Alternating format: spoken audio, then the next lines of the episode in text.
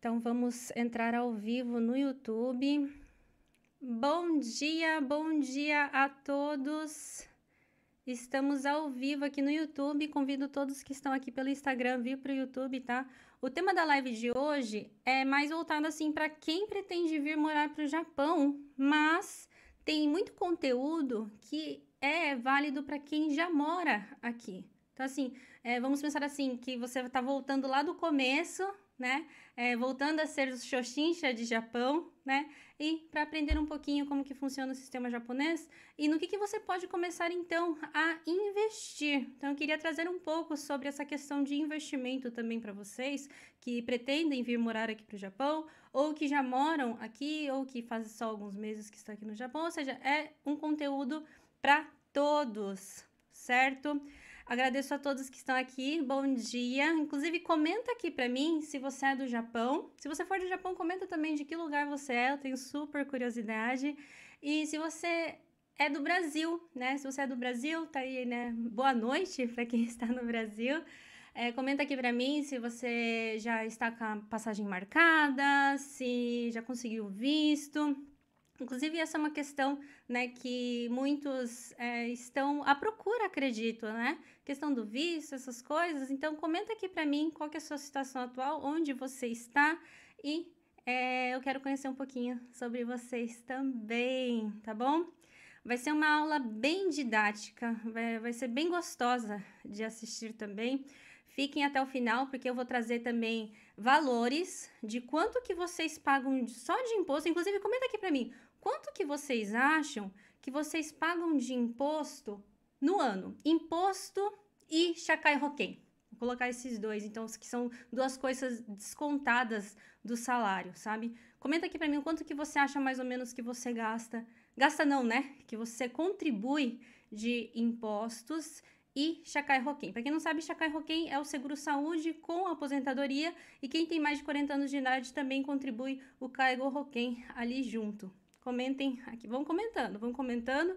Fiquem até o final, tá? Que eu vou trazer valores para vocês, vou fazer uma simulação aqui, né, de quanto que uma pessoa aqui recebe tanto, paga tanto de Shakai Hoken e Zeikin, né, impostos aqui no Japão.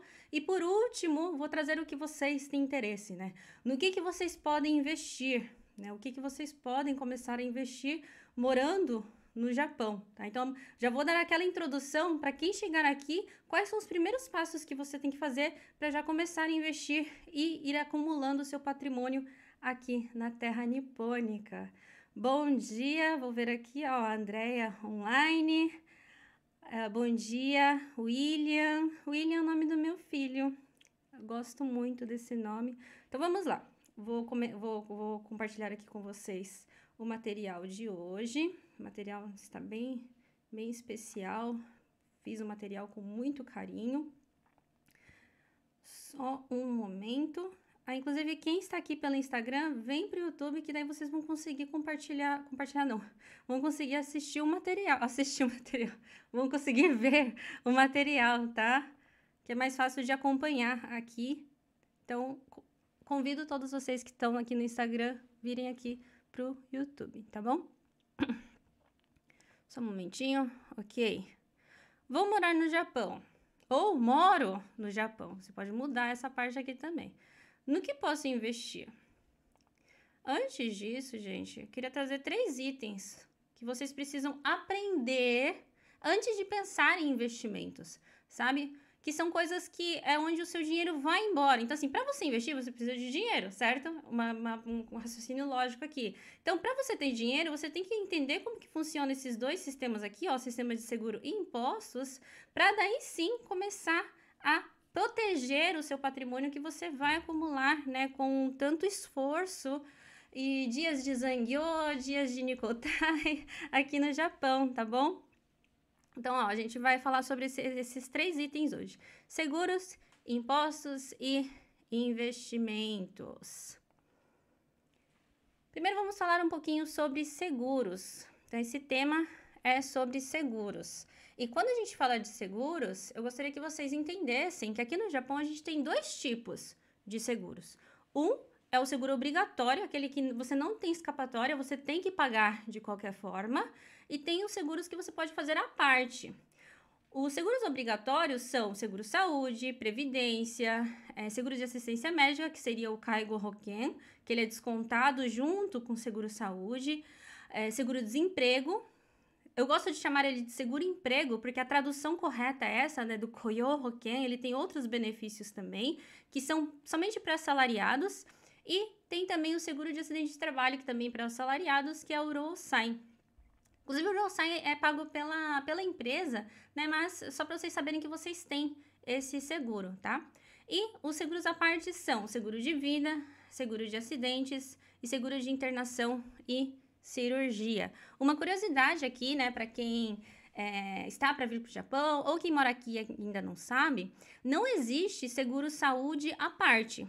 Aqui todos, então é um seguro obrigatório, todos têm que entrar em algum tipo de seguro saúde e esse seguro saúde ele paga 70% dos seus gastos médicos, então do seu bolso sai 30%. E não tem como você fazer um seguro à parte para esses 30%, entenderam? Então o que, que você precisa fazer? Você precisa fazer um seguro de internação e cirurgia, que são gastos grandes que provavelmente você terá, e ou acumular dinheiro, né?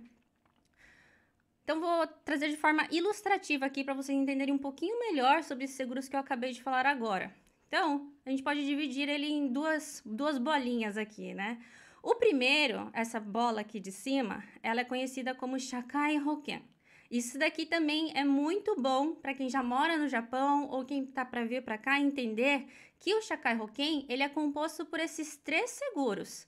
Muitos confundem o Shakai Hoken como apenas aposentadoria ou apenas o seguro saúde, mas não, ele é um uma composição de todos eles, sabe? Então ele tem o seguro saúde, que é esse 70% que eu acabei de falar agora, né? Então, quando você vai ali no médico, é, tem uma consulta, por exemplo, deu 10 mil ienes a sua consulta, você não precisa pagar 10 mil ienes. Com o seguro saúde, você vai pagar 3 mil ienes só. Temos a Previdência, falando um pouquinho rapidinho aqui sobre a Previdência, essa Previdência do Shakai Roken, ela é uma Previdência que ela é de dois andares. Então, ela é uma previdência um pouco mais é, forte, né? Você vai receber mais lá na frente comparando com a previdência normal para quem não é assalariado. E dentro do Kenko Hoken tem o Kaigo Hoken, que é um seguro de assistência médica, caso você precise, é, e ela você paga ela depois dos 40 anos de idade. E todos eles é pelo Kyokai Kempo. A maioria, tá? Depende da, de que é, órgão a sua empresa é associada. Mas a maioria é o Kyokai Kempo, é aquele cartãozinho azul, sabe? E quem é assalariado também tem direito ao seguro de acidente do trabalho, que é chamado de Rosai Hoken, e o seguro-desemprego, tá? Que é o Koyo Hoken. E o Koyo Hoken Além do seguro-desemprego, por isso que eu falo que ele é um seguro-emprego, né? Porque além do seguro-desemprego, ele tem outros benefícios também, como por exemplo, ele tem algumas ajudas para quando você for tirar um certificado, então ele te dá ali um subsídio. Dentro do Koyo Hoken tem também a licença de paternidade, né? Hoje, hoje em dia não é só mais a mulher que pode se ausentar quando o filho é, nasce, né? O homem também. Então, ele tem outros benefícios aqui. Eu não vou entrar muito a fundo aqui, mas é, se vocês tiverem interesse, tem outros vídeos meus onde eu explico um pouco mais a fundo, tá? E esses aqui é pela Hello Work, tá? Então, isso é interessante também vocês entenderem qual órgão tem cada seguro, sabe? Porque assim, às vezes você precisa tirar uma dúvida, você não sabe nem para onde Daí onde vocês vão? No meu direct no Instagram. Clarice, socorro, né? Mas se você já tiver uma noção eh, qual órgão é responsável por tal coisa, você já pode ligar direto lá. Tem, é, hoje em dia, né, por exemplo, a Previdência e outras instituições também, eles têm até já número, né, um call center em português ou em espanhol, na sua língua. Inclusive a Hello Work também tá? Então, isso aqui é para assalariados. Então, o assalariado, ele tem todos esses seguros que são obrigatórios. E os não assalariados? Eles não têm é, os benefícios como seguro-desemprego, porque eles não são empregados, né? É, dentro né, do, do Shakai Hoken aqui, ele vai daí se dividir, porque daí já não é esse órgão do que o Kaikempo ou o órgão que a sua empresa é associada, né? Porque afinal o não assalariado ele não faz parte de uma empresa, sabe? Então ele tem que fazer por conta. E onde que ele tem que fazer? O seguro saúde, o Kokumin Kenko Hoken, é através da prefeitura. O Kokumin Nenkin, que é a previdência, também dá para fazer pela prefeitura, né? Mas o órgão que é responsável pelo Kokumin Nenkin é o Nenkin Hoken Jimusho. E cada é, cidade, né, tem o seu responsável. Isso aqui também, né, tem, tem números call center em português, né, a prefeitura, a maioria das prefeituras hoje em dia que tem uma grande quantidade de estrangeiros tem tradutores, então para quem né, está para vir para o Japão, essa questão não precisa se preocupar se você for morar num lugar onde tem bastante brasileiro. Agora, se você for morar num lugar onde não tem nenhum brasileiro nem estrangeiro, Talvez você passe um pouquinho de aperto, mas com certeza, né, o atendente ali ele vai te auxiliar para você fazer. Na verdade, quando você vai lá na prefeitura, eles já perguntam: "Oh, você não vai fazer o seguro saúde não?", né? E eles já fazem tudo o, o, o que precisa fazer lá mesmo.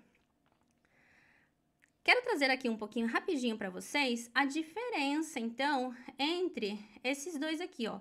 Esse seguro saúde dos não assalariados e o seguro-saúde aqui para quem é assalariado. Só para vocês verem que de, mesmo dentro dos seguro-saúde, eles são, são totalmente diferentes.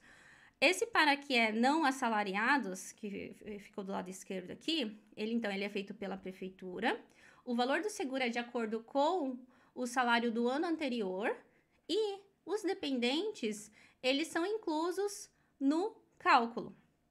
Já o Kenko Hoken do Shakai Hoken, ele é pela Associação de Seguro de Saúde do Japão.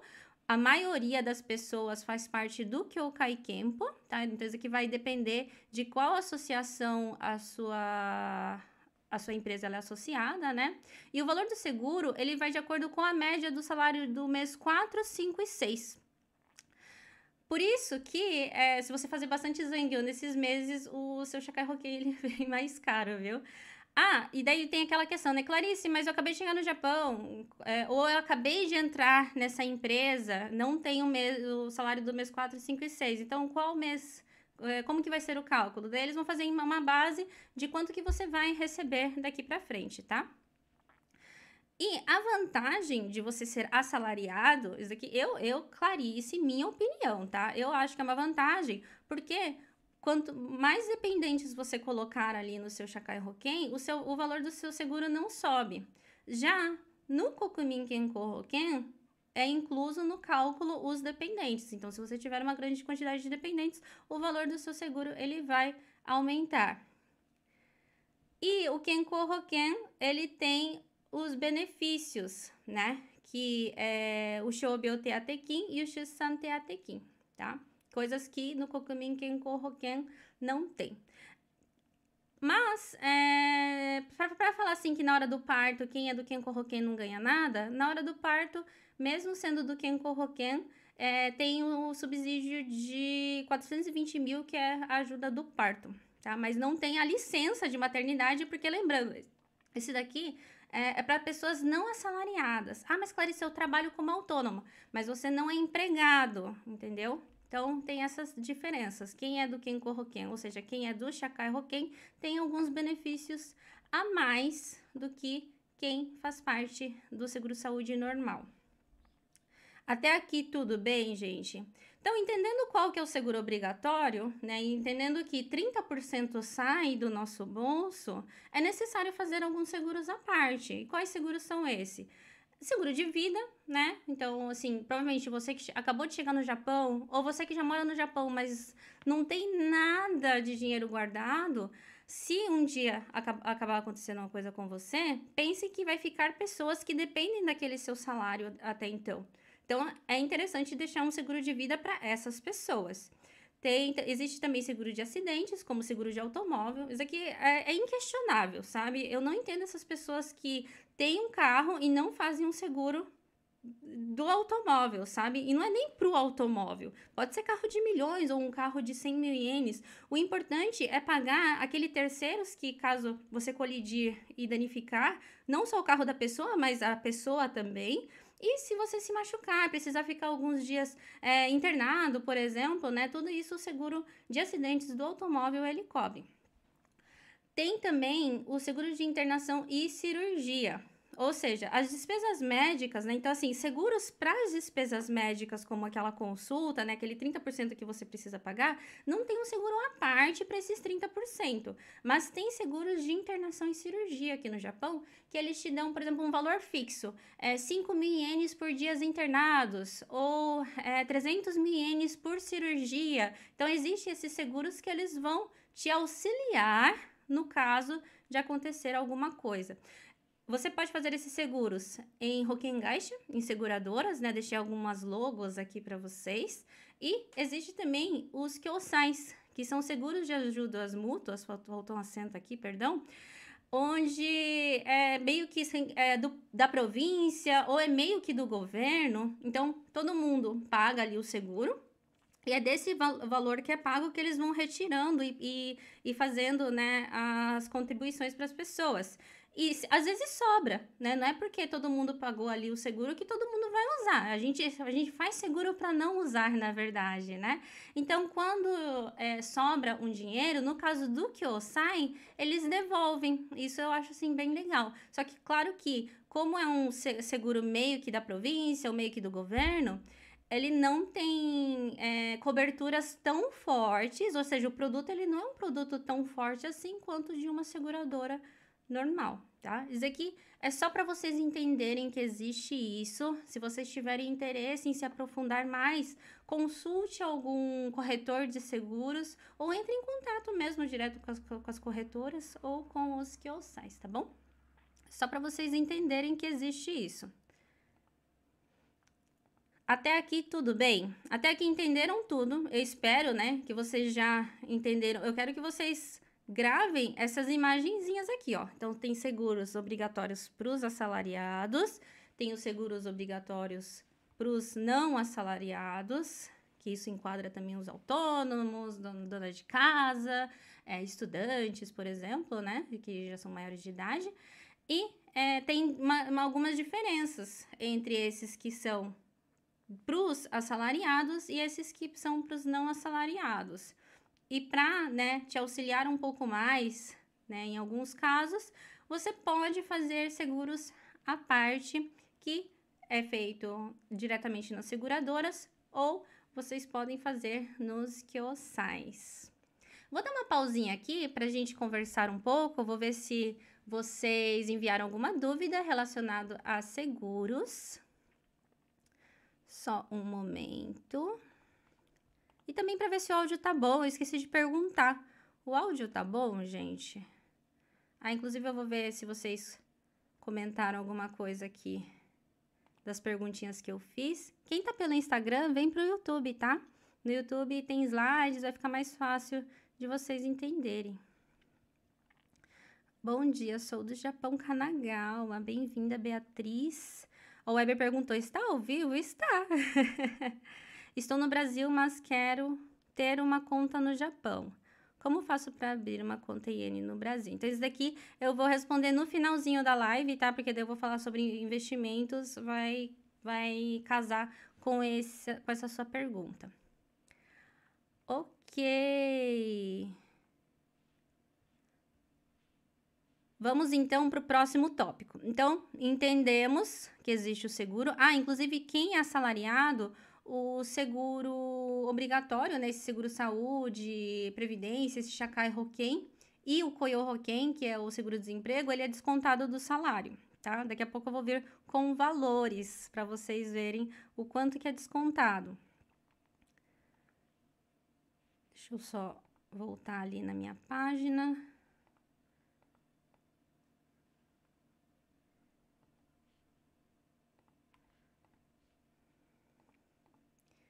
Vamos falar um pouquinho então sobre impostos. Quais são os impostos que precisam contribuir aqui no Japão? É, os valores também. Vamos lá. praticamente, lógico que existe vários tipos de impostos, tá? Existe, por exemplo, o imposto sobre consumo, né, que são os 10% ou 8%, se for é, é, coisas relacionadas à alimentação. Uh, tem outros, tem vários impostos, ó, impostos sobre, é, tem o tabacozê, que é o imposto de cigarro, tem é, de imposto de bebidas alcoólicas, então tem vários impostos assim, que a gente paga, mas a gente meio que não sente que tá pagando, ou não é a gente que paga, né, então não, é que a gente vai lá na receita e fala, ó, oh, tô pagando esse imposto. Mas eu trouxe aqui para vocês dois impostos que você precisa ir lá na receita e fazer os cálculos, né? E falar, ó, eu, eu vou pagar, né? Falar que vai pagar ou pagar diretamente os impostos na receita. Ou quem é assalariado, já você faz essa contribuição através do seu salário, tá? Que é o imposto de renda e o imposto residencial. Então, vou falar aqui um pouquinho sobre o imposto de renda na visão de quem é assalariado, tá? O imposto de renda ele deve ser declarado de acordo com o salário do dia 1 de janeiro a dia 31 de dezembro. E como que é essa contribuição? De janeiro a dezembro, você paga que meio que adiantado, sabe? Quem é assalariado, tá? Paga meio que adiantado o imposto de renda. Então, ele é arrecadado do salário, né? Ele faz essa restituição automática não automática, tá? Porque é a empresa que faz, a empresa que tem que calcular ali e retirar, né? Mas é, você já paga automaticamente no seu salário do, de janeiro a dezembro. Lá por novembro, a empresa vai entregar um papel para esse assalariado, perguntando se ele tem dependentes, perguntando se ele pagou algum seguro de vida, algum seguro de é, terremoto, coisas que dá para abater no imposto, sabe? Então, você entregando esse papel bonitinho, né, com todos os seus dependentes, tudo que você pode abater no imposto de renda, as deduções que você consegue fazer no imposto de renda, a empresa já declara, ela faz o nematstiose, que é então um ajuste final, né, do, do seu eh, do seu do seu imposto de renda e fica tudo certinho. Você não precisa declarar lá na receita, sabe? Mas tem alguns casos que, por exemplo, tem algumas deduções que você pode fazer, mas que não dá para fazer nesse papel, né, como deduções de despesas médicas, a dedução de financiamento imobiliário no primeiro ano, Furusatonose, que é dedução de doações. Então, tem alguma, algumas deduções que não dá para fazer nesse papel que é entregue pela empresa para fazer o Nematsu fazer esse ajuste final do ano. Então, nesse caso, você precisa fazer a declaração de imposto de renda na Receita, que é de 16 de fevereiro a 15 de março do ano seguinte. Então, lá por janeiro, né, mais ou menos nessa época do ano, a gente está fazendo essa gravação dia 13 de janeiro, tá? Então, mais ou menos nessa época do ano, a empresa ela vai te entregar o Gensen, né? O Gensen Choshuhyo, o nome daquele papelzinho, o correto é Gensen Choshuhyo. Mas os brasileiros do Japão, né, gostam de abreviar, o japonês também gosta de abreviar, na verdade, né? Então, você deve conhecer como Gensen. É um papelzinho assim, bem pequenininho assim, né? Com todos os dados. Ali vai ter o tanto que você recebeu no ano, o tanto que você pagou de Shakai Hokkei, o tanto que você teve de deduções que você declarou ali no Nematsu Então, tudo que você declarou ali no Nematsu vai constar nesse Gensen. Então, é com esse Gensen que você vai fazer essa declaração e conseguir deduzir mais algumas coisas que você não conseguiu fazer no Nematsu e fica tudo certo. Essa, essa declaração, né, final, então, ela se chama kakute shinkoku. Kakute shinkoku.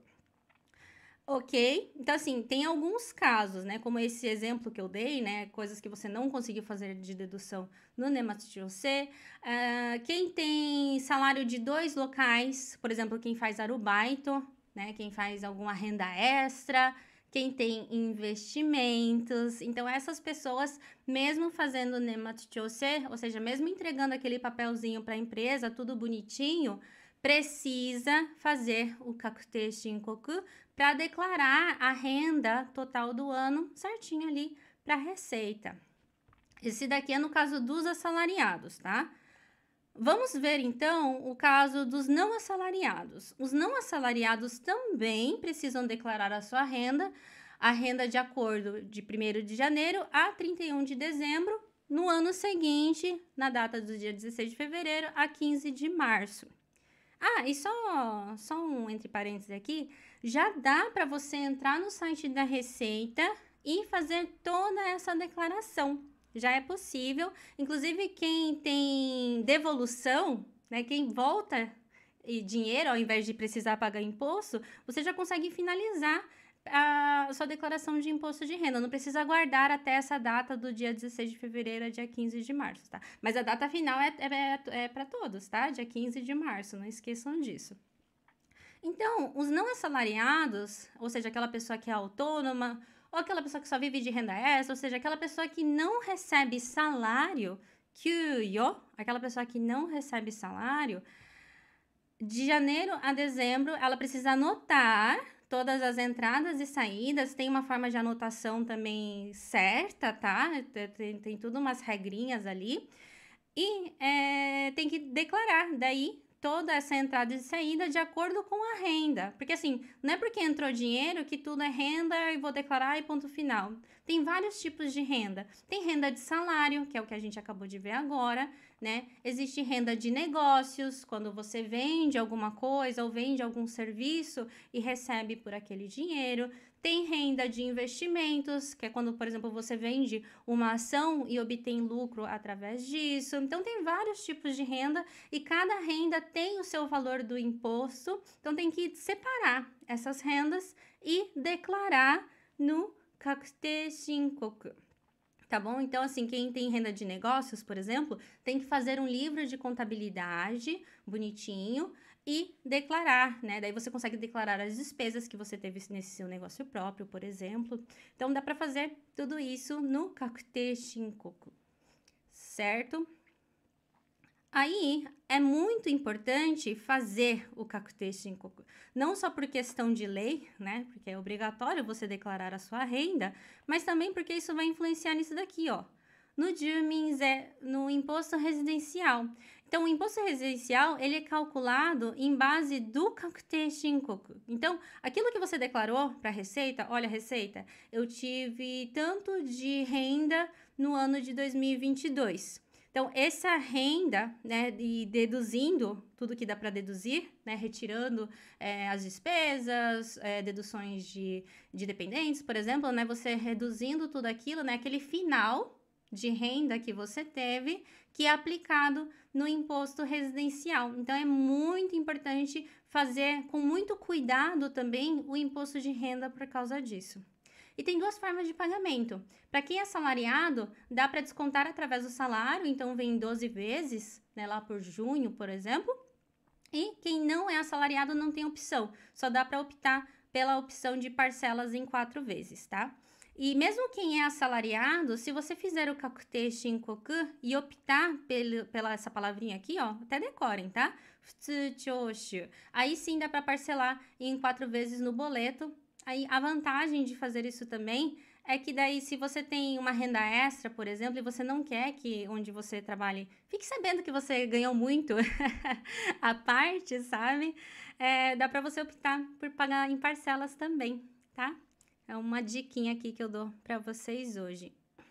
Então, assim, em outras palavras, o imposto residencial, ele é em base desse Shinkoku que você fez, essa declaração de imposto que você fez. E ele é descontado só, né, então, no próximo ano. Então, se você não fechar o ano, não tem o imposto residencial ainda. Então, o primeiro ano de Japão, né, aquele ano que você ainda não fechou, ainda não vem o imposto residencial. Mas quem trabalha então, né, lembrando, quem trabalha já começa a pagar o imposto de renda porque ele é descontado diretamente do salário. Então, entenderam como que funciona essa parte do imposto de renda e o imposto residencial? Então, é, é muito importante, não só pela questão de que é obrigatório, né? Por lei, você precisa declarar a sua renda, toda a renda, mas também, é, entendendo sobre isso, por exemplo, né? Você entende que é muito importante escrever aquele papel que vem da empreiteira lá por novembro, dezembro, as suas deduções, porque é em base disso que nem vai ser calculado o imposto de renda. Você entende também que se você é, é autônomo, você precisa fazer o seu livro caixa todos os meses, porque se você deixar para fazer na hora da declaração, em algumas semanas ou um mês, você não vai conseguir né, colocar tudo em ordem, uma coisa que passou em 12 meses, sabe? Então, essa, essas coisinhas que eu queria repassar para vocês hoje e a importância também do Dreaming Z, né, o imposto residencial, entender que ele é em base do imposto de renda, então tem que fazer, né, é, conseguir deduzir tudo que você pode deduzir, reduzir o máximo possível ali do seu imposto de renda para o seu imposto residencial vir menos também. Opa, perdão. E afinal, quanto vai embora? Acho que essa aqui é uma dúvida que muitos têm, né? Quanto que eu preciso pagar só de impostos e seguros? Então, tudo vai de acordo com a renda, né? Vocês entenderam, né? Que o imposto ele é tributado de acordo com a renda, então tudo vai de acordo com a renda. O Chacai Roquem também, né? O seguro-saúde, ele vai em base da renda e a sua forma de contribuição. Mas eu vou, vou trazer aqui alguns exemplos para vocês. Um salário de 252 mil ienes por mês. Da onde que eu tirei esse salário, Clarice? Eu coloquei assim, mais ou menos quem recebe 1.500 por hora trabalhou 8 horas por dia, 21 dias. E o contribuinte, ah, isso também é importante, tá? Dependendo da província e, lógico, da idade da pessoa, porque a partir dos 40 anos começa a pagar o Caigo Roquem, né? Então, dependendo disso, também vai variar o valor do seguro-saúde, tá? Então, assim, é, não é padrão para todo o Japão. Isso aqui eu gostaria que vocês entendessem também. Clarice, como que eu posso ver isso detalhadamente? Tem pessoa que tem curiosidade para ver se a empreiteira tá descontando certinho, sabe? Gente, se você não consegue confiar na sua empreiteira, troca de empreiteira. Mas isso daqui é um assunto à parte. Vou focar aqui para vocês saberem, né? A tabela, ela tem desse Kyokai Kempo que eu falei para vocês lá no começo, né? Que é essa instituição que a sua empresa é associada do Shakai Roken. Nessa, no site, né, no website dessa, é tipo seguradora, né? No website da, dessa associação, eles têm uma tabela onde está descrito tudo. É, daí tem assim, a idade da pessoa, a, a idade da pessoa, não, perdão, o, o, a faixa salarial da pessoa e se ela faz parte do cargo Roken ou não, tá? Ah, e tem também de cada província, né? Porque daí de cada província isso daqui vai mudar. Certo? Então, ó, essa é a base que eu tive, tá? Um contribuinte de mais de 40 anos de idade, residente de Aitken, uh, recebe 1.500 a hora, uh, trabalha 8 horas por dia, 21 dias. Sem contar Zangyo, sem, sem contar nada, tá? Um salário de 252 mil ienes por mês. Só de seguro-saúde, essa pessoa ela paga 15.041 ienes por mês, ah, isso daqui é em base também do cálculo que eu fiz desse material que foi em dezembro de 2022. Desde aqui muda também de ano em ano, né? Então, em abril esse cálculo já muda, já não vai ser esses valores mais, tá? O salário base é de 260 mil ienes, então lembra que eu falei que tem uma faixa? Essa faixa daí tem, tem uma faixa ali, né? E daí, no caso de 252 mil, um salário de 252 mil ienes, ele entra, perdão, ele entra nessa faixa de salário base de 260 mil ienes. A porcentagem é de. Eu vou, eu vou pular essa parte de porcentagem, essas coisas, tá? Mas enfim, essa pessoa paga 15.041 ienes de Kenko Hoken de seguro-saúde. E de previdência, essa pessoa ela paga 23.790 ienes. E só para vocês entenderem também, né, um pouco por detrás do Shakai Hoken, esse daqui é metade metade o funcionário e a empresa. Então entendam também que a empresa que você trabalha, ela também está pagando 15.041 ienes e 23.790 ienes de Shakai Hoken seu, tá? Então é metade metade, é CEPAM. Por isso que aqui está escrito assim, ó, funcionário metade. E o seguro-desemprego, ele tem uma porcentagem de 0,5%, a empresa tem uma outra porcentagem, é um cálculo ali muito louco, mas eu trouxe aqui para vocês uma forma bem resumida, tá? Seguro-desemprego é 1.260 ienes por mês, e o imposto de renda é 5.200 ienes. Aí o imposto de renda, essa base salarial, ela, como é uma tabela diferente, né, são órgãos diferentes, o imposto de renda é a receita do Japão, então, a faixa dessa base salarial, ela muda também, tá? Ok. Então, no total, só de, só não, né? De seguro-saúde, previdência, seguro-desemprego e imposto de renda, é pago 45.291 ienes. Notaram que aqui eu excluí o imposto residencial? Então, aqui eu ainda não calculei o imposto residencial. Eu estou fazendo aqui numa base de uma pessoa que está vindo para o Japão agora, certo? Então, nessa simulação, você pode também fazer essa simulação se você tiver interesse. Essa simulação eu trouxe aqui através desse site, tá? Não vou deixar aqui na descrição. Se você tiver interesse, depois amplia aqui e digita aí no seu navegador. Então, em 12 meses, né? Então, em um ano de seguro, seguros e impostos, essa pessoa que tem uma renda salarial de 252 mil ienes, ela paga 543 mil ienes e 492 ienes, perdão, 543.492 ienes de impostos e seguros. E depois de um ano, né, então lembrando que a gente está fazendo uma simulação de uma pessoa que acabou de chegar no Japão. Então, depois de um ano, ela fez a declaração de imposto de renda e começou a vir o imposto residencial. Então, depois de um ano, uma simulação né, de 130 mil ienes por ano de imposto residencial, então essa pessoa pagará de impostos e seguros 673.492 ienes por ano. Conseguiram acompanhar meus cálculos aqui? São quase. Quantos salários será? Uns três salários? Uns dois. Dois quinhentos, uns dois salários e meio, mais ou menos, do ano, vocês pagam em impostos e seguros. Eu não estou me incluindo nisso, porque eu não sou assalariada mais. Então, assim, essa é uma das vantagens, grandes vantagens de quem tem um negócio próprio, de entender por detrás dos impostos e seguros também, e abrir a própria empresa. Né? Mesmo que você seja uma empresa bem enxuta, né? um autônomo enxuto que tem poucos funcionários, tem casos, tá? Mas tem casos que é interessante sim você abrir o seu negócio. Mas aqui é um assunto, um outro assunto, um assunto para um outro vídeo. Se tiver interesse, deixa aqui nos comentários. Então, ó, Clarice, meu Deus do céu, entendi que boa parte do meu salário né, vai em coisas obrigatórias. Isso daqui a gente não tem escapatória, tá? É obrigado por lei, inclusive é, previdência, é, tudo isso tem.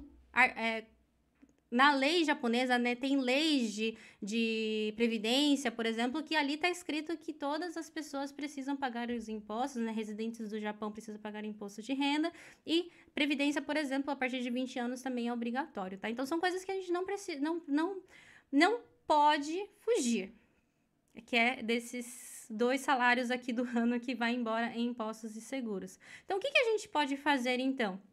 A gente precisa proteger o dinheiro que a gente acumulou com tanto suor, não é mesmo? E a forma de proteger isso, gente, é através de investimentos. Vou fazer uma pausinha aqui só para ver se vocês comentaram alguma coisa, para a gente interagir um pouco, para ver se vocês estão conseguindo acompanhar aqui também, tá? E para ver se o áudio tá bom, às vezes meu áudio cai. Quem tá aqui pelo Instagram, gente, vem pro YouTube, que no YouTube tem slide, tá mais assim mais fácil a compreensão. Deixa eu só abrir aqui. Ah, vocês enviaram dúvidas. Ok. Ah, aqui, eu vou, vou aproveitar então, né, como o assunto é de imposto.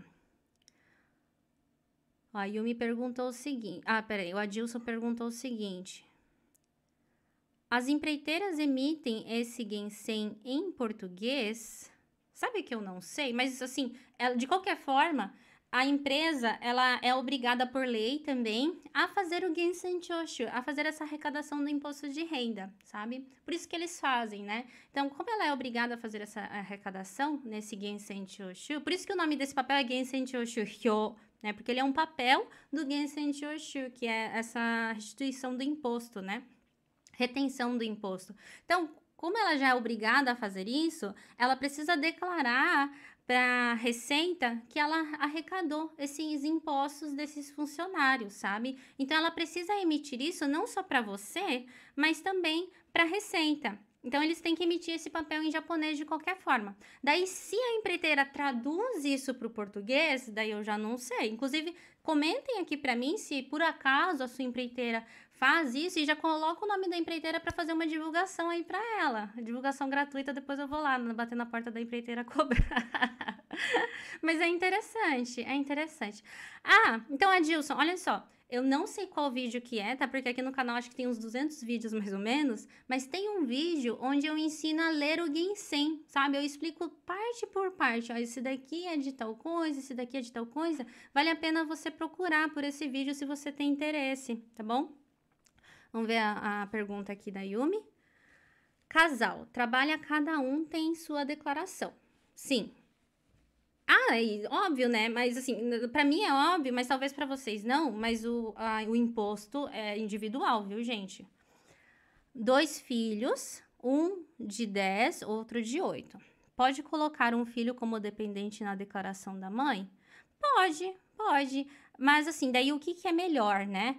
Ah, filhos dependentes, né? Não, não precisa ser filho, dependente, pode ser neto também. Mas menores de 16 anos, ele não influencia no cálculo do imposto de renda mas ele pode influenciar no cálculo do imposto residencial. Então, em casos de, por exemplo, de família que tem a renda muito baixa, daí é, não, não que é necessário, mas você tem que declarar, né, de qualquer forma, né? Mas aí é interessante, sim, mesmo, né, mesmo não influenciando no imposto de renda, ele vai influenciar no imposto residencial. Se você tiver uma renda muito baixa e colocar mais dependentes ali, pode ser que você se enquadre naquela família que é ricazé, que não precisa pagar impostos, sabe? Daí tem alguns benefícios, como por exemplo, a creche fica gratuita, no caso é filho de 10 e 8, né? Mas, ah, tá, filho de 10 e 8, então tô no Shogaku. É, quem é RKZ, quem não precisa pagar o imposto residencial, tem alguns benefícios também, agora eu não me recordo qual, tá? Eu lembro assim de leve, porque minha filha vai entrar no Shogaku agora, eu dei uma olhadinha nisso, né?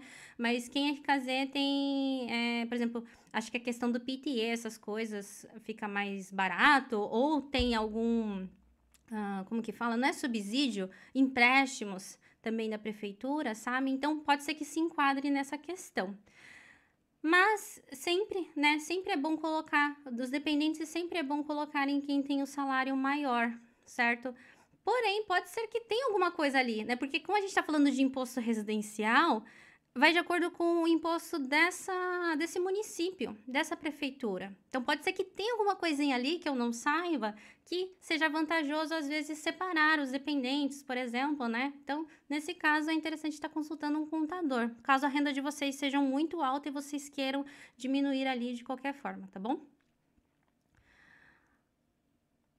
Vamos ver. Ah, tá. Aqui vocês estão estão perguntando coisas sobre negócio próprio. Interessante. Depois, então, a gente entra nesse assunto, tá? Vamos acelerar, que a gente tem mais 15 minutos. Que eu gosto de terminar sempre a live em uma hora para não ficar cansativo para vocês também. Vamos continuar aqui, falar um pouquinho de investimentos, tá?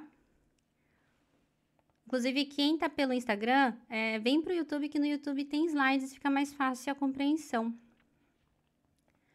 Então, investimentos, investimentos no Japão. Isso aqui é dica para quem tá para vir para o Japão, mas claro que pode ser aplicada para quem já está aqui também, tá? Que é um passo a passo. Vou trazer um passo, não vou trazer um passo a passo, passo a passo, tá? Porque a gente não tem muito tempo aqui. Mas eu vou trazer assim, como, quais são os procedimentos que você pode ir seguindo então para é, se começar então no mundo dos investimentos. Primeiro você precisa ter uma conta em um banco, né? Quem está vindo para o Japão agora, normalmente as empreiteiras elas fazem isso por você. A empreiteira que te trouxe para cá, eles dão essa assistência.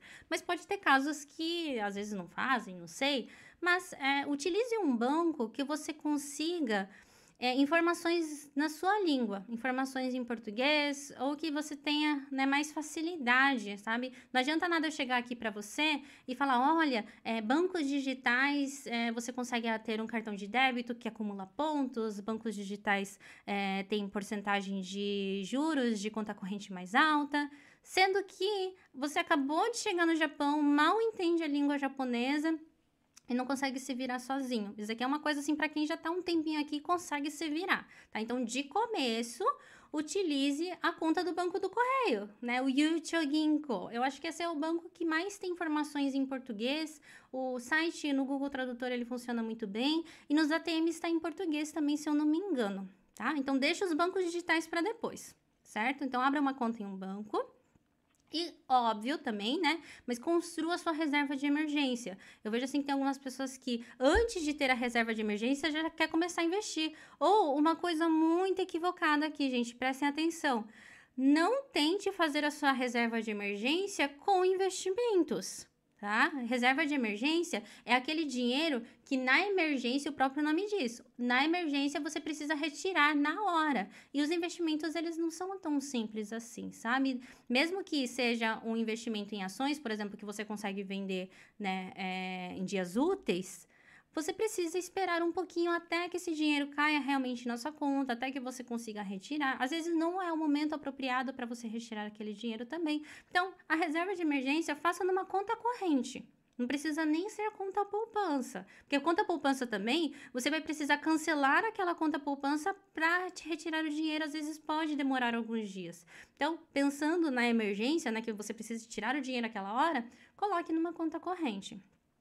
O ideal, né, para começo, para quem tem zero ienes na conta, é você gambatear, se esforçar bastante e acumular pelo menos os três meses de salário. Então, lembrando, eu podia até colocar um nome nessa pessoa aqui, né?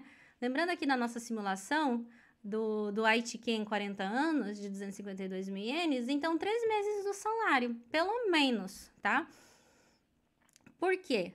Porque o seguro-desemprego, mesmo quando você é mesmo quando não, né? Quando você pede demissão, você precisa ter um tempo ali que de aguardo, sabe? Alguns chamam de tempo de castigo, que é mais ou menos três meses. E de qualquer forma, mesmo que não tenha esse tempo de castigo, eles não te pagam no outro dia, sabe? Você faz a solicitação, no dia seguinte o dinheiro já está na sua conta.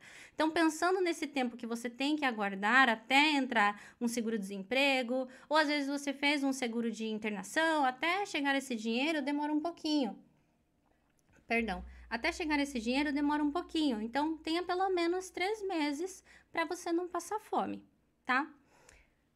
E depois desses três meses, eu recomendo muito vocês começarem a tentar o primeiro um milhão de ienes. Porque assim, é mágico. Inclusive, comenta aqui para mim quem já acumulou o primeiro milhão de ienes. É mágico, gente. Quando você consegue acumular o primeiro milhão, os outros milhões ele vem com mais facilidade. Naquele vem com facilidade. Deixa eu tomar cuidado aqui com as minhas palavras. Mas você tem a força, você tem o conhecimento para conseguir acumular mais. Daí sim, daí sim você vai acumular um dinheiro para começar a investir. Então, nesse processo de três meses, porque assim, começo de Japão, até quem não está no começo de Japão, quem já está aqui no Japão e tem zero ienes na conta, provavelmente você tem algumas dívidas. Às vezes você está ali enrolado no cartão de crédito, ou né, você, pegou dinheiro emprestado para alguém. Então, nesse processo, até você conseguir acumular os três meses de salário ou um milhão de ienes, você vai aprender a se educar financeiramente. Ou, né, quem, quem veio para o Japão agora está né, devolvendo o dinheiro da passagem, por exemplo, né? Então você vai conseguir criar essa força. E essa força ela é muito importante na hora dos investimentos, sabe? Então, primeiro vamos, vamos trabalhar nisso. Feito isso, aí sim você vai abrir a sua conta na corretora. Vou dar aqui um exemplo mais ou menos da conta da corretora SBI, como que funciona. Você faz a solicitação online primeiro, né? E tem que checar que você é estrangeiro, Gaikokujin. Porque daí quando... Gaikokujin não, tá escrito Gaikokuseki, né? Porque daí quando você seleciona que você é estrangeiro, a solicitação ela não finaliza online, como no caso dos japoneses. A solicitação, ela finaliza em forma de formulário. Então, finalizando primeiro essa solicitação online, chega na sua casa os formulários, daí precisa preencher todos os formulários corretamente. Se falta alguma coisinha, algum espaço em branco, alguma letra escrita errada, eles devolvem o formulário. Então tem que escrever com muito cuidado. Nesse caso, eu até sugiro vocês a terem um tradutor ali do seu lado na hora para poder te ajudar a preencher. E ah, inclusive ler também, né, algum, algumas letrinhas minúsculas que tem ali. E feito isso, daí sim, né, daí você devolve esse formulário e esse formulário, se ele estiver tudo ok, a corretora ela te envia um papel com login e senha. Aí é um pouquinho complicado também, porque daí, tendo esse login e senha, você vai entrar uma vez na plataforma da corretora e vai ter várias perguntas ali. É, você tem que colocar, por exemplo, o seu local de trabalho. Se, se você não é chefe da família, tem que colocar que é um chefe da família. Se alguém trabalha em alguma empresa que está listada na Bolsa de Valores, precisa colocar sobre isso também. Enfim, tem várias coisas que você precisa responder ali que precisa de um tempinho tá? Uns 30 minutos, uma hora mais ou menos. Coloca no Google Tradutor, vai fazendo. Se tiver com medo de fazer no Google Tradutor também, é, lembrando que isso aí é tipo uma enquete também, lógico que são dados que vão ficar gravados, né? Então é importante preencher direitinho. Mas também talvez seja interessante nesse momento você ter um tradutor ali do lado para fazer essa, esse preenchimento. Daí, finalizando isso, que daí sim você consegue ter acesso à sua conta. Aí, aí, que, aí que a sua vida começa, ou melhor, aí que sua vida se transforma. E eu recomendo muito vocês começarem fazendo Tsumitate.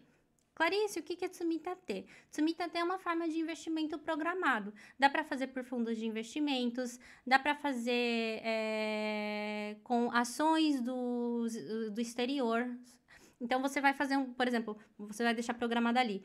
Todas as quarta-feiras eu quero que compre uma ação da Apple, por exemplo, né? Falando de ações do exterior. Ou todas as sexta-feiras eu quero que compre é, mil ienes do fundo de investimento tal. Então você consegue fazer essa programação. E por que, que é interessante fazer investimentos programados, fazer Tsumitate? Porque assim, quando você é investidor iniciante, você não vai assim saber nem acertar, apesar de que até investidores experientes não sabem certo qual que é o momento exato que é de compra, sabe?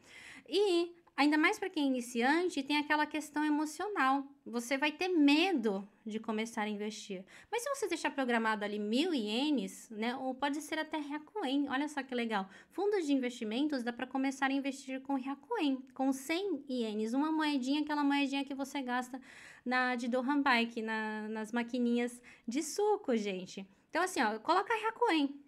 Então, todo, pode até fazer uma programação de todos os dias. Todos os dias eu vou investir em Hakuin. Então, fazendo essa programação, o que, que acontece? Mesmo que o mercado ele seja tenha essa ondulação, que é o natural de renda variável, você vai conseguir pegar a média daquela compra que você fez. Então, se está num crescimento, você vai conseguir pegar a média daquele crescimento, daquele fundo de investimentos ou no que você estiver investindo. Então, eu recomendo muito para iniciantes começarem com Tsumitate.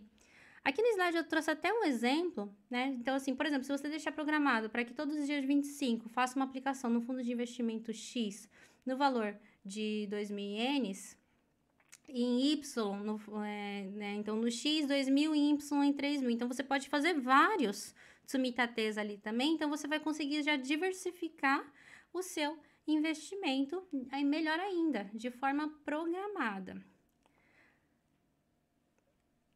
Fora isso, né? Então, assim, mais para frente você pode investir em títulos ou diretamente em ações, ações do Japão, e claro, né, em fundos de investimentos, que é o que eu recomendo muito para iniciantes. E olha só que legal, os fundos, gente, tem fundos de títulos e tem fundos de ações. Então, o próprio fundo ele já vai diversificar para você e fazer os investimentos. Então, por, por esse motivo, né, eu recomendo muito para iniciantes. E aqui no Japão, a gente também tem um sistema NISA.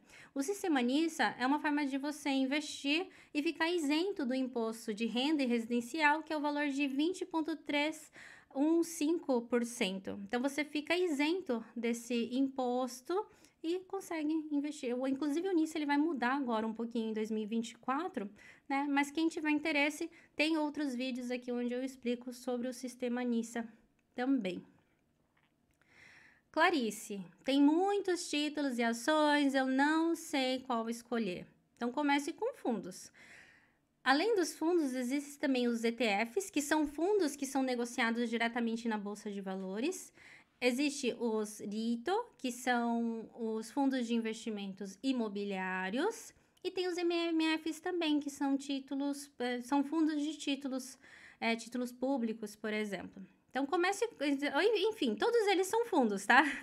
Só que são outros tipos de fundos. Eu trouxe aqui só essas siglas para vocês verem assim que parece ser um pouco complicado, mas se você estudar um pouquinho, você vai conseguir explicar igual eu expliquei agora, assim, ó, é isso, isso, isso, pronto, assim, não, não precisa é, complicar muitas coisas, sabe? Todos eles são fundos. Um é negociado na bolsa, outros são fundos imobiliários e outros são fundos de títulos. Então comece com fundos. Gostaria de agradecer a todos que ficaram comigo até o final e gostaria de pedir o like, gente. Eu sempre esqueço de pedir o like. Então, ó, deixa eu, deixa eu dar uma olhadinha aqui, ver quantas pessoas que tem nessa live. Que se tiver tantas pessoas, tem que ter essa mesma quantidade de likes, senão o Kashi deixou. eu fiz esses slides com tanto carinho, ó, tem 40 pessoas aqui, tem 25 likes só. Eu vou dar uma pausa para vocês apertarem aí o botão, só para deixar o like e me ajudar aqui na distribuição de conteúdo, tá? Porque assim, é, dar o like não vai demorar nada aí para você, né? E o que que acontece quando você dá o like? Eu gosto que vocês sempre pensem por detrás. Como que funciona por detrás disso? Então, aqui no YouTube, quando você dá um like, o YouTube não só entende que você gostou, mas ele entende que você é do Japão, porque o YouTube ele é inteligente, viu? Ele entende que você é do Japão e o que, que ele vai fazer? Ele vai distribuir esse vídeo para mais pessoas que moram aqui ou pessoas que pretendem vir para cá, cá, porque ele é inteligente, ele sabe quando você pesquisa, vou morar no Japão, é, o que, que eu posso me programar desde agora, sabe essas essas pesquisazinhas? Então, ó, deixa, deixa o like aqui, gente, que vai não só me ajudar, não é, não é para me ajudar. Que o YouTube, ele, ele não me paga nada, viu? Vou ser sincera com vocês. O YouTube, ele não me paga nada. Isso aqui não é por dinheiro. Esse daqui é para as pessoas que vão aprender com esse vídeo. Então, me ajude a ajudar também. Oh, arigato, gente. Ó, aumentou 46, tem que ter 46 likes, tem 41, falta 5 pessoas. Muito obrigada, gente. Muito obrigada pela ajuda. Compartilhe esse vídeo também, que não é só dando like também, né? Você compartilhando ali pro seu amigo, pro seu amigo que tá para vir pro Japão, ou pro seu amigo que mora aqui também vai ajudar o seu amigo a ter mais conhecimento sobre o sistema financeiro japonês, que é muito importante. Assim, eu não entendo as pessoas que não assistem vídeos de finanças, porque afinal, você está aqui no Japão para quê? Para juntar dinheiro? Eu, assim, são poucas, né? Lógico que tem as suas exceções, tem pessoas que vêm para o Japão porque gostam do Japão, mas a maioria, vamos ser sinceros, a maioria que veio aqui é por causa de dinheiro, né? Para juntar dinheiro e ir para o Brasil, ou para juntar dinheiro e ficar aqui mesmo, né? Porque a situação no Brasil tá feia, não, não vou entrar nesses assuntos assuntos delicados, mas é por questão financeira. Então vocês têm que ter mais conhecimento sobre isso. E você que está aqui, as 44 pessoas que estão aqui, já pode ter certeza que vocês estão mil passos à frente de outras. Ok, vamos, vamos aqui nas perguntas e respostas. Vou de destinar um tempinho aqui. Ó, oh, são 11 horas. Olha só como eu sou uma pessoa já que sabe fazer uma live em uma hora. já são 11 horas, mas eu vou de dedicar aqui um tempinho para conversar um pouquinho com vocês. Inclusive, quem está aqui no Instagram e quiser me mandar alguma coisa, vem para o YouTube e manda mensagem por aqui, tá? Ó, vou, vou voltar desde as das perguntas lá do começo para ver se tem alguma que não é relacionada também ao vídeo de hoje. Então, não tem problema, tá? Podem fazer perguntas também não relacionadas ao vídeo. Ó, estou no Brasil, mas quero ter uma conta no Japão. Como faço para abrir uma conta em N? No Brasil. Ah, daí eu já não sei. Eu não sei como, eu não faço a mínima ideia. Gente, pode me perguntar qualquer coisa do Japão, mas do Brasil eu não compreendo. então tem que ver aí nos bancos do Brasil Deve ter, né? Banco do Brasil mesmo, deve ter alguma, algum banco no Brasil que você consiga abrir em iene, sabe? Abrir em iene, assim, ter um depósito em iene. Aí você pode né, enviar. Agora, você ter uma conta no Japão, pela lei japonesa, apenas residentes, é porque é questão de leis mesmo, né? Para proteger também o próprio cliente. Mas apenas residentes, residentes com mais de um ano ou com que, que pretendem ficar mais de um ano no Japão, que podem abrir uma conta em um banco ou em uma corretora, uma conta em alguma instituição financeira. Então tem que ter residência no Japão. Uma opção que eu dou para, né, em algumas consultorias empresariais que eu faço para as pessoas que querem abrir uma empresa no Japão, por exemplo, é você abrir um holding, abrir uma empresa jurídica no Japão. Daí a sua empresa jurídica, ela terá uma conta aberta em um banco japonês, tá bom? Clarice, tem ideia de quando vai abrir vaga para o seu curso? Ainda não temos, porque assim, a gente tem mais ou menos um, um, limite de pessoas que é mais ou menos 100 assinantes, inclusive a gente chama de membros, porque agora está com um formato recorrente, sabe? Então, como se fosse mensal mesmo, né? Então, tudo depende, assim, da quantidade de pessoas. Eu, lógico que eu estou tentando né, ampliar um pouco mais a equipe para poder é, abrir mais vagas, mas aí vai depender, né? E como é constante, aí eu não posso dizer, né? Graças a Deus, a demanda é alta, mas logo que tiver novas vagas, aí a gente comunica a todos que entrarem na lista de espera, tá? Então, assim, tem uma lista de espera, inclusive na descrição desse vídeo tem. Deixa eu até dar uma olhadinha, vai que não tem, eu tô falando que tem. Ah, tem aqui. Ó, para se inscrever na lista Comunidade Agente Financeiro, vem aqui. Então, na descrição desse vídeo tem a lista de espera. Tem que entrar na lista de espera, porque daí a gente envia o comunicado só para quem está na lista de espera. A gente não fica divulgando, sabe? Então, quem tem interesse, onegai shimasu.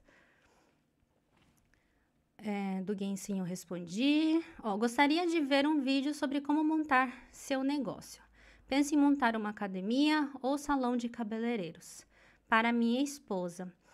Hum, tem um vídeo que eu fiz um bom tempo atrás que é sobre negócio próprio. Então, ó, olhem só como o YouTube é inteligente.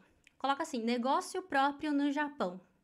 Vai aparecer esse vídeo. Ou negócio próprio Clarice Miyamoto. Aqui também vai aparecer esse vídeo, tá? É um vídeo que eu tô assim. Daí nesse vídeo eu explico mais ou menos, né, sobre essa questão. Não falo, não tem lógico que um passo a passo, porque assim, ó, um exemplo salão de cabeleireiro, primeiro que vai ter que ter algumas licenças, né? Porque é, mexe com produtos químicos, a, a própria cabeleireira ela precisa ter licença. Então tem algum, algumas coisas assim que é, é, muito nichado, né? Lógico que eu não vou conseguir fazer num vídeo, mas quem tiver interesse, né, comenta aqui que daí eu posso trazer alguns vídeos sobre como montar o seu negócio próprio aqui no Japão. Mas assim, eu, eu acredito, né, eu, quando eu assisto alguns vídeos do Brasil também, eu acho que no Japão é bem mais simples, viu? Porque assim, a questão do MEI, né? No, no, Brasil tem MEI, tem isso, tem aquilo, né? Aqui você vai na receita, fala assim, olha, eu quero abrir o meu negócio. Daí você vai entregar um papel para eles chamado Kaigyo Todoke, e ali você vai colocar o nome da sua, né? Por exemplo, eu sou personal trainer, academia tal. Então você vai colocar ali o nome da sua academia, entregar para a Receita. Então, nisso você meio que já abriu o seu negócio próprio, sabe? Só que você é uma pessoa física. Daí, para você ser uma pessoa jurídica, que daí vem o caso da conta, né, que eu dei o exemplo agora, mas aí para você ser uma pessoa jurídica, aí sim você precisa abrir uma pessoa jurídica, que daí você precisa pagar algumas taxas inicialmente, daí é o processo ele é um pouco mais complicado, sabe? Mas para quem quer ser autônomo, uma coisa bem simples, aí é, dessa forma você consegue fazer. Outra atenção também, né, que eu dei o exemplo do cabeleireiro, é para quem quer trabalhar com comida, tá? Então tem questão do, do Hokenjo, né? Então a, tem, tem algumas licenças que você precisa tirar também. Você pode sim abrir na sua casa, só que daí, por exemplo, né, tem algumas regrinhas. Uh, a, a cozinha que você for preparar o alimento, ela tem que estar tá separada do ambiente da casa. Então, tem algumas pessoas que fazem até reforma na casa, sabe? Colocam uma parede, daí tem que ter um lugar para lavar a mão. Tem todas umas regrinhas, assim, bem detalhadinhas, que daí precisa entender um pouco antes, né, de realmente começar o seu negócio próprio. Isso aqui você pode fazer numa consultoria, né, normal, ou né, na, no Shokokai da sua cidade. O Shokokai, ele é como se fosse um Sebrae do Brasil, sabe? Onde você pode tirar algumas dúvidas assim de forma gratuita, né? Ou você pode virar assinante e ter alguns subsídios a mais. Tem também locais, né, órgãos de é, que eles chamam né, de Kiyoshien, que é onde eles ajudam as pessoas a abrir o negócio próprio. Na prefeitura também dependendo da cidade, deve ter, né? Se é uma prefeitura que está investindo nisso, sabe? Deve ter algum lugar onde você pode tirar dúvidas. E a maioria das prefeituras, elas têm também, uma vez por mês, é, consultas gratuitas com advogados ou com Shiro Shoshi, que é a pessoa que trabalha com papelada para abrir uma pessoa jurídica, por exemplo. Então, você pode ir atrás desses órgãos gratuitos também, tá bom? Mas, assim, eu que, né, já, a gente já está já há algum tempo já com a nossa firma aberta, eu penso assim que quem consegue investir num bom consultor logo de começo, não é nem assessoria, tá? Assessoria, lógico que é melhor, que daí eles fazem tudo por você, né? Mas se você investir num bom consultor logo de começo, o seu negócio, ele, ele anda mais rápido, sabe? Ok, deixa eu ir para o próximo, senão começa uma coisa que eu gosto muito também, além de investimentos é, de negócio próprio, eu começo a falar, não paro mais. É, tem alfabeto japonês? Tem alfabeto japonês? Ah, Weber, então você é totalmente iniciante no Japão? Assista outros vídeos sobre língua japonesa que vai te ajudar mais, tá? Tem o hiragana, katakana, kanji, tem várias letrinhas em japonês. Minha esposa tem filha no Brasil. Ah, acho que. Ah, um... ah, minha esposa tem filha no Brasil. Se mandar dinheiro para ela todo mês, tem uma diminuição no valor de imposto de renda? Sim, porque daí. É, ah, tem a filha no Brasil. Então depende para quem você está enviando esse dinheiro, tá? Porque assim, se for filha dela, você precisa. É, na, na hora de fazer a declaração de imposto, você tem que ter alguma coisa que comprove que você é o pai dela, né? Mesmo que não seja pai de sangue, que você é um pai dela, então tem que ter ali ah, fica difícil, né, se não é pai de sangue, né? Mas aí, consulta a receita, como que você pode comprovar. A forma mais fácil é você enviar o dinheiro para sua esposa, né? E falar que ela é sua dependente, daí é, é, mais fácil, né? Porque como é sua esposa, você entrega a certidão de casamento e você consegue comprovar que ela é sua esposa. E uma atenção, gente, a partir desse ano, Reu Agonen, a gente já está no ano 5 de Rewa. A partir do ano Reu Agonen, pessoas maiores de 30, menores de 70, 75, agora eu não me recordo, eu não tenho todas as, as idades na minha mente, mas enfim, maior de idade, dependente maior de idade, você precisa enviar mais de 380 mil ienes por ano para, de fato, ele ser seu dependente. Eu acho isso muito justo, né? Porque afinal, se a pessoa é dependente, 380 mil ienes não é nada no Brasil hoje em dia, né? Então, é um valor assim que você vai enviar de qualquer forma, não precisa nem se preocupar. Mas, só alertar aqui, né? Que não é você mandando 10 mil e falar que essa pessoa é dependente que ela se torna dependente, tá? Likes, likes. Obrigada pelos likes, gente. Agora tem mais like do que pessoas assistindo. Obrigada. Aí fico tão feliz. Inclusive, você que está assistindo ainda não deu like, dá o like, tá? Esse BI tem suporte em português? Não. Cheguei só agora. Bem-vindo, Silvio.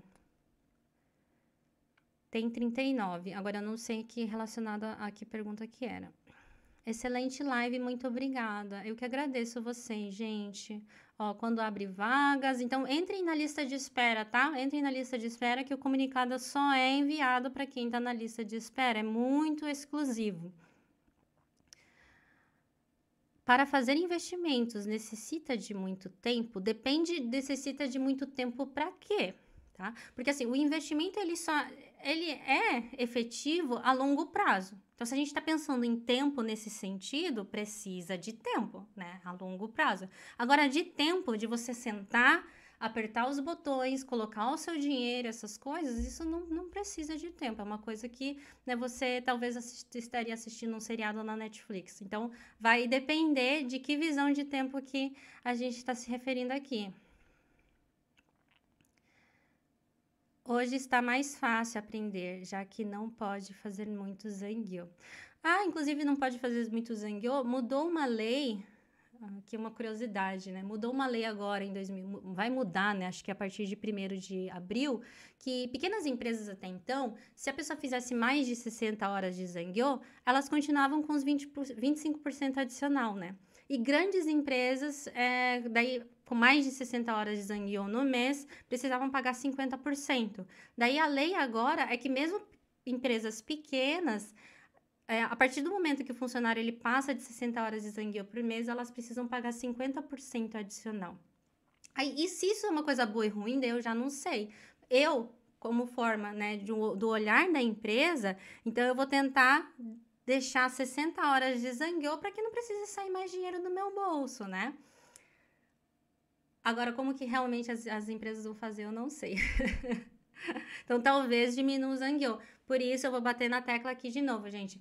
Tentem aumentar também as suas formas de renda, sabe? Não só a renda principal salarial, mas fazer renda extras, né? Os, investi os investimentos é para proteger essa renda que você adquiriu com suor. Então, aumentar mais as, os outros tipos de renda para ir acumulando mais e poder investir e os investimentos daí trabalhar para vocês. Olha só que coisa mais linda que aguarda a gente em 2023. Quem tem conta Nissa, sem ter, ser Tsumitatenissa, consegue fazer a programação de Tsumitate na conta Nissa? Consegue. Eu solicitei a conta Nissa, mas queria comprar programado. Consegue sim. Daí, é, de vez de apertar, né? Daí em fundos de investimentos, de, assim, isso na corretora SBI, tá? Se for nas outras corretoras, eu não sei. Na, na parte ali da, de você, de, ao invés de você apertar em Tsumita Tenissa, você aperta em Tsumita T. Se você é aluna, o seu nome não é estranho, mas se você for aluna, nas aulas passo a passo tem ali o passo a passo de como que faz por Tsumita Tenissa e o Tsumita T normal sem ser pelo Tsumita Tenissa, tá? Clarice, qual o melhor fundos imobiliários para investir? Depende também, qual, qual o melhor, né? Então, assim, depende do, de qual fundo né, a gente está se referindo. São fundos imobiliários Toshi Shintaku, que são fundos, né, os, os fundos normais, ou a gente está falando de Rito, que são fundos negociados diretamente na Bolsa de Valores? Porque esses fundos, eles são fundos diferentes. Apesar de ter o mesmo nome de fundos, eles são fundos diferentes, porque os que são negociados na bolsa, esses fundos que são Toshi Shintaku, ele pega desses aqui e monta a sua carteira, sabe? Então, dependendo, depende também né, do que a gente está investindo. É, qual ponto você quer se aprofundar também? A gente está falando de arranha-céus, de Tóquio, ou a gente está falando mais também de armazéns, que também são fundos que estão crescendo bastante agora? Gente, se você tiver interesse, comenta aqui que daí eu posso trazer um, um fundo. Não quem dera, né, se eu conseguir fazer, trazer um fundo. Mas eu posso trazer um vídeo falando só sobre fundos imobiliários para vocês. Ó, olha só, o Anderson deu uma, deu uma dica muito legal. Eles cortam o Zangyo quando vai chegando perto das 60 horas. Pelo menos é assim que está sendo feito onde eu trabalho. Viram só? E eu também acho que vão fazer assim, gente. Mas não liguem para minha opinião. ok, vou para a última pergunta aqui. Boa noite, Clarice. Pago imposto na hora extra também?